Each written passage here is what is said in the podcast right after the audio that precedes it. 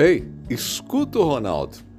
Você já notou que a gente quase sempre acha que tudo que a gente tem é insuficiente?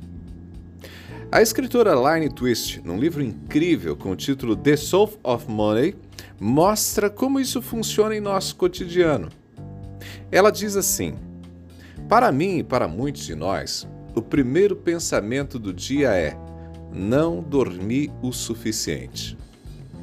O pensamento seguinte é: não tenho tempo suficiente.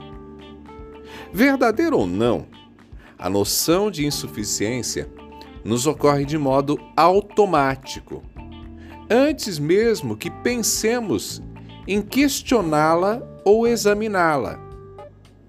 Passamos a maior parte das horas e dos dias ouvindo, explicando, reclamando ou nos preocupando por não termos o suficiente disso ou daquilo. Não nos exercitamos o suficiente, o trabalho não é bom o suficiente, não temos dinheiro suficiente, não temos lucros suficientes, não temos poder suficiente, não temos espaço suficiente, não temos fins de semana suficientes. Já notou que vez ou outra repetimos todas essas frases? E aí, acontece com você? Gente, é claro que a gente nunca tem dinheiro suficiente, nunca. Não somos magros o suficiente, não somos inteligentes o suficiente, não somos bonitos o suficiente, não somos sarados, nem instruídos, nem bem-sucedidos, nem ricos o suficiente. Nunca. Sempre vai ter alguém com muito mais do que a gente. Antes mesmo de nos levantarmos da cama, antes mesmo que nossos pés toquem o chão, já somos inadequados, já ficamos para trás, já estamos perdendo, já nos falta alguma coisa. Alguém já nos superou, alguém já saiu na frente, alguém já fez mais do que nós. Sempre vai nos faltar alguma coisa. A escritora Brené Brown, ao citar essa constante insatisfação que nos perturba, ela menciona que lidar com a escassez não significa necessariamente buscar abundância numa loucura. Não, não. Significa optar por uma mentalidade de suficiência, de contentamento. Nós nunca alcançaremos a suficiência plena é claro que talvez a falta realmente exista e seja um problema. Vou repetir para você. É claro que talvez a falta realmente exista aí na sua casa, na sua vida e seja um problema.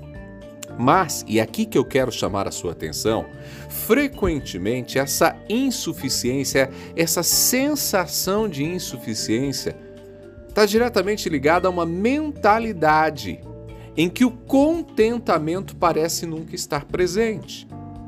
Por isso, em qualquer situação, cada um de nós tem a opção de recuar e abandonar essa mentalidade de escassez. Quando a gente deixa de lado a escassez, essa mentalidade de escassez, nós descobrimos a surpreendente verdade da suficiência e por suficiência eu não estou me referindo aqui à quantificação de alguma coisa. A suficiência não é algo do tipo dois degraus acima da linha da pobreza, nem degrau abaixo da abundância. Não, não se trata de uma medida. Suficiência de modo algum é uma quantidade. Não. Suficiência é uma experiência, um contexto que geramos, uma declaração, é uma noção de que existe o bastante e que somos e que temos o suficiente.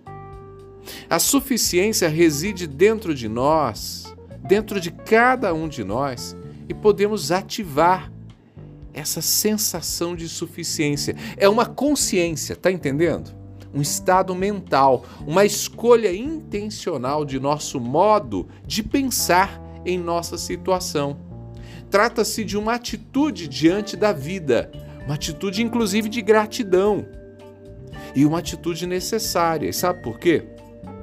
Porque se a gente alimenta o discurso da insatisfação, de falta de horas para dormir, de falta de tempo para o trabalho, de falta de condições para a realização de um sonho, se nós persistimos nessa ideia, o que começa com uma, uma simples expressão de vida corrida ou mesmo de uma vida difícil, se a gente persiste nessa ideia, o que começa desse jeito cresce até se transformar na grande desculpa para uma vida sem realização, para uma vida descontente.